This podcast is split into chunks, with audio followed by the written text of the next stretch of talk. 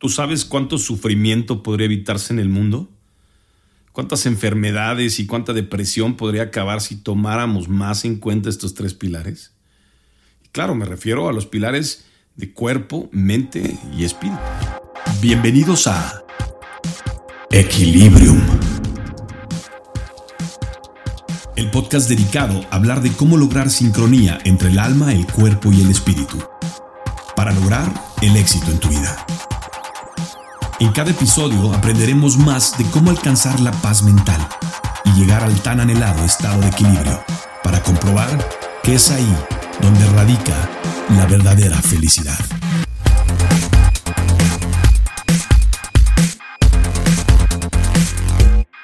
Yo soy Enrico Salvatori, acompáñame. Hola, ¿cómo estás? Me da gusto saludarte, bienvenido a nuestro episodio número 2 dedicado a hablar del cuerpo. Como sabes, este contenido está decidido y dedicado a buscar el equilibrio entre cuerpo, mente y espíritu y juntos iremos avanzando de cómo entender de qué manera podemos aprender a buscar este equilibrio y este balance. Si aprendiéramos a mantener una dinámica efectiva entre estos tres elementos, nos estaríamos ayudando muchísimo a desarrollarnos más como seres humanos y por lo tanto a ser más felices y más plenos. Dime si no suena bien esta idea plenitud, felicidad. Cada elemento del que vamos a hablar es tan importante como el otro. Y es tan importante que le vamos a dedicar un episodio a cada uno de ellos y luego hablaremos de cómo sincronizarlos. Así que hoy vamos a aprender acerca de tu cuerpo. Bueno, evidentemente quiero que tengas claridad que esto no va a ser una clase de biología ni una clase de anatomía, ¿no? Vamos a hablar de tu cuerpo, del mío, del de todas las personas, desde un contexto de admiración, de apreciación y de conocimiento pero principalmente de valoración de nuestro cuerpo. Una cosa así te digo, tu cuerpo es el más fino y el más preciado y el mejor instrumento que jamás hayas poseído, te lo aseguro. Si no fuera por nuestro cuerpo físico, ¿cómo podríamos salir a trabajar? ¿Cómo podríamos salir a caminar, a ejercitarnos? ¿Cómo irías de viaje? ¿Cómo irías a ver a un amigo, a un familiar, a tus papás, a la escuela?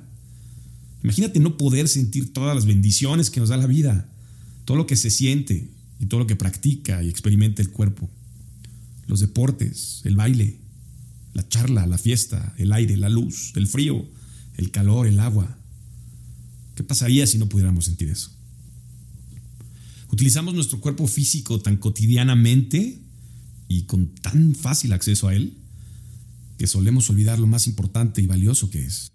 Hay una estadística que dice que 7 de cada 10 personas no le damos el debido mantenimiento al cuerpo. Es el vehículo a través del cual percibimos el mundo exterior. Es con lo que vivimos la vida. Si no fuera por nuestro cuerpo físico, simplemente pues no podríamos estar acá. La vida humana se expresa a través de este cuerpo de carne y hueso con el que venimos y permanecemos en este mundo. Sin cuerpo simplemente no hay vida. Así de simple. Darle el valor adecuado al cuerpo humano con el cual hemos venido a este mundo y que hemos sido bendecidos con él y que estamos en este mundo físico gracias a él, pues puede sonar algo muy lógico darle su justo valor, cuidarlo. Sobre todo pensando que lo utilizamos tanto y tanto tiempo. Fíjate, no te has fijado, pero el cuerpo está en uso, estés despierto o estés dormido. Tu cuerpo trabaja las 24 horas al día, los 365 días del año durante todos los días de tu existencia. Y déjate pregunto, ¿cuánto le pagas? ¿Cómo le pagas a este ente tan trabajador? Sin embargo, y a pesar de todo lo dicho en este episodio, muchas veces y quizá la mayoría de los seres humanos no le damos el amor y el cuidado adecuado a nuestro cuerpo. Pero yo te pregunto por qué. ¿Porque das por hecho que lo tienes? O porque se recupera muy rápido de todo el mal que le haces, porque nunca, entre comillas, te ha pasado nada, porque eres de los que dices, yo como lo que quiero, fumo lo que quiero, bebo, me voy de fiesta y lo que quiera, y estoy en perfecta salud. ¿Estás seguro?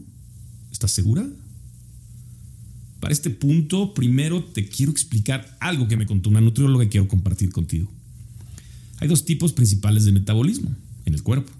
Aquellos que mandan toda la grasa que no quemamos al órgano más grande que es la piel. Esta grasa busca espacios y se acomoda entre los tejidos adiposos que están en las piernas, los brazos, la cadera, la espalda, la panza, la barriga. Y ese pues es el típico cuerpo gordito, el, que se conoce como endomorfo. Se ve, como dicen a la simple vista, pues que se le pasaron los tamales, dirían por ahí, ¿no? Pero hay otros metabolismos que mandan toda la grasa a los órganos vitales, como el corazón, el hígado, el páncreas, el vaso, las arterias, etc.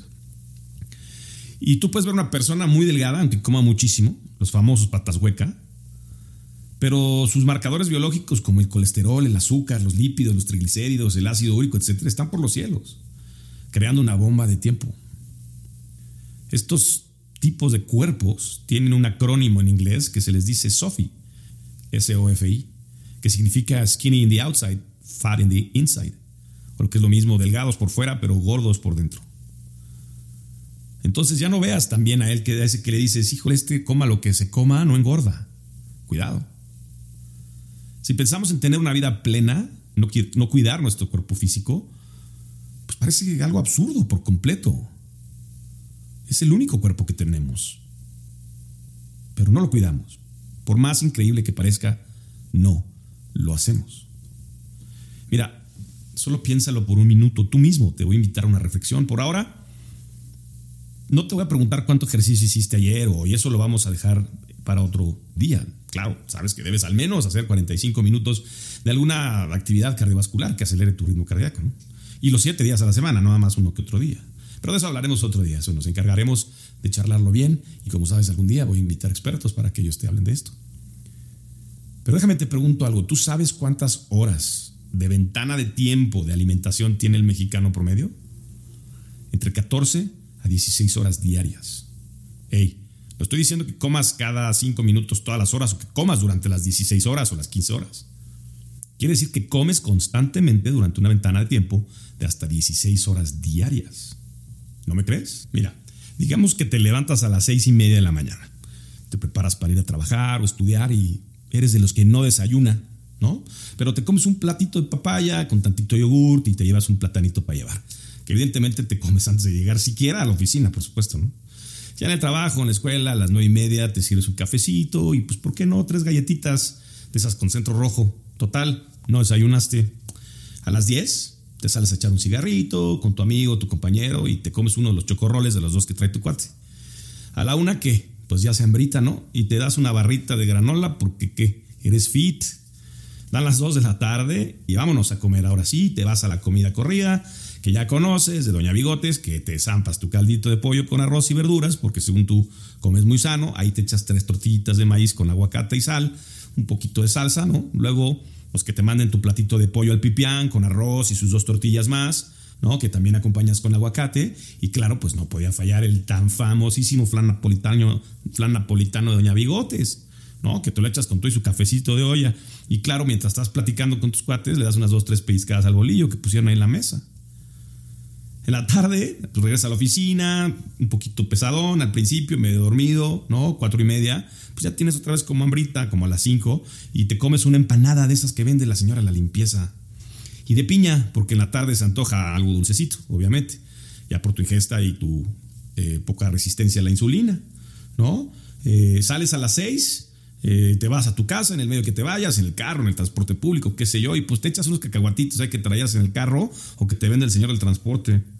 Llegas a tu casa tipo 7, 8, 8 y media, no sé a qué horas llegues, en lo que te organizas, dejas tus cosas, saludas a tus hijos, tu esposa, tus papás, depende de tu configuración de vida, lo que fuere. Eh, y bueno, pues te pones un ratito a ver la tele y pues, ¿qué? Te preguntan, ¿quieres cenar? Y tú, claro. Pues si solo comí un pollito al pipián, me muero de hambre. ¿Y qué? Te echas tus tres quesadillitas con salsita verde, dos vasitos de coca con hielo. O no, este, ¿sabes qué? En lugar de la coca, me voy a echar un chocomil porque hoy ando con ganas de leche.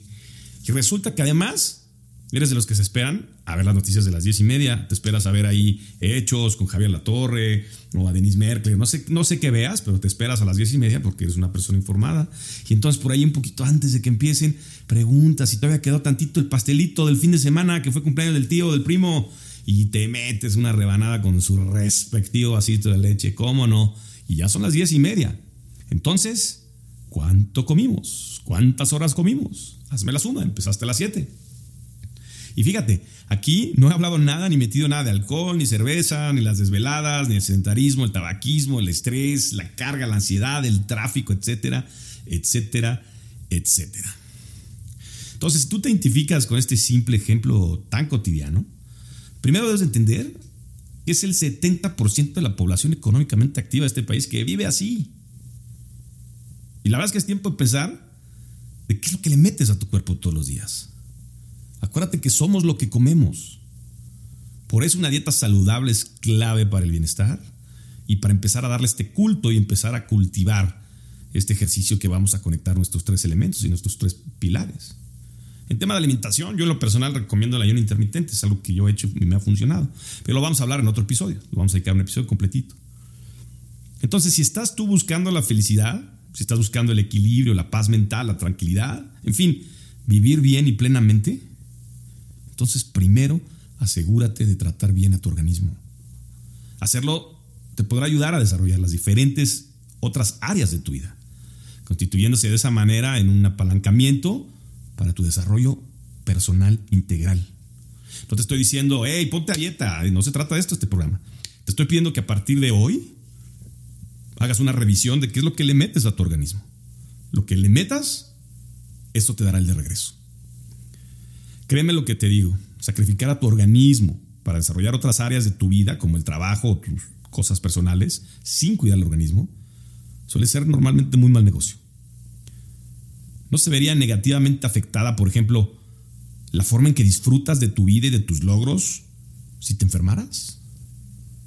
¿O que tu salud física decayera? ¿O que tu entusiasmo estuviera por los suelos?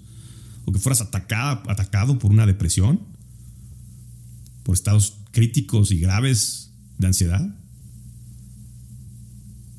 ¿Tanto vale lo que haces para arriesgar tu integridad física? tan divertidas son tus fiestas y tanto valen tus amigos para meterle tanta porquería al cuerpo? Utilizando un ejemplo exagerado para ayudarte a entender la dinámica que te platico, imagínate que eres un conductor de Uber y tu único patrimonio es el Uber y de eso vives, de eso alimentas tu vida, de eso pagas tus cuentas. Pero te vas a casar y se te ocurre vender tu carro para pagar tu boda.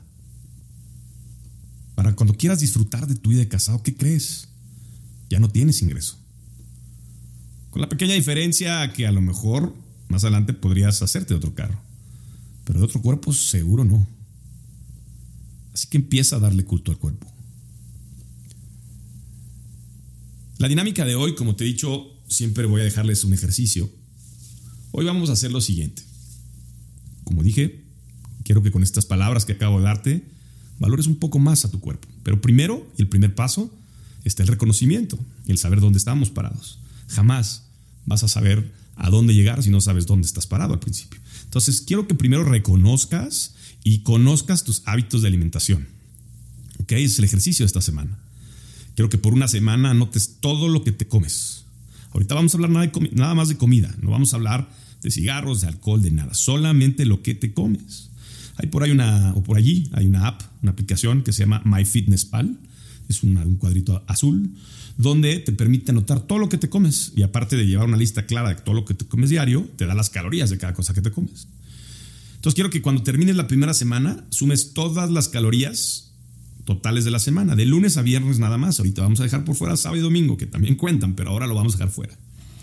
Solo quiero que veas que si sumas más de 13 mil calorías en esos cinco días de lunes a viernes, debes sí o sí iniciar un plan de alimentación. En algún otro episodio daremos algunas ideas.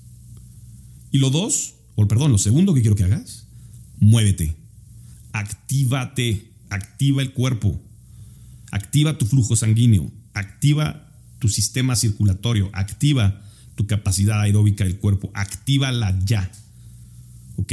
Empieza por los fines de semana, no te estoy pidiendo que vayas diario al gimnasio y te vayas ahorita a correr un maratón, empieza los fines de semana caminando 45 minutos el sábado y 45 minutos el domingo, nada más, con la única condición que sea una caminata vigorosa, a un ritmo que sudes, a un ritmo de como si se te fuera ir el metro, como si se fuera ir el camión, como si trajeras diarrea y quieres llegar al baño, a ese ritmo. Luego vas sumando un día, un día, cada semana. ¿Ok? Hasta que puedas caminar al menos cuatro días a la semana. Así que mis queridos amigos, esas son las dos dinámicas de hoy y espero que las sigan y me platiquen por ahí cómo se sintieron. Eso es todo para el día de hoy. Me despido de ustedes, su amigo Enrico Salvatori, en el podcast de Equilibrio y les dejo un pequeño corto de fun facts acerca de tu cuerpo. Hasta la próxima. El cerebro humano tiene una capacidad de memoria que equivale a más de 4 terabytes de un disco duro. Los impulsos nerviosos enviados desde el cerebro se mueven a una velocidad de 274 kilómetros por hora. Un solo cerebro humano genera más impulsos eléctricos en un día que todos los teléfonos del mundo juntos. El corazón humano bombea 182 millones de litros de sangre durante la vida promedio de una persona. El músculo más fuerte del cuerpo humano es la lengua. Una persona adulta realiza alrededor de 23.000 inhalaciones y exhalaciones al día. Se involucran más de 56 músculos y 34 huesos en cada inhalación y exhalación. El ojo humano puede distinguir más de 10 millones de colores diferentes. El corazón humano bombea sangre a tal presión que sería capaz de elevar la sangre hasta el cuarto piso de un edificio. La longitud total de todos los vasos sanguíneos, venas y arterias en el cuerpo humano es de unos 100.000 kilómetros. La esperanza media de vida es de 2.3 billones de segundos. Durante este tiempo pronunciamos en promedio alrededor de 123 millones de palabras y tenemos sexo más de 4.000 veces.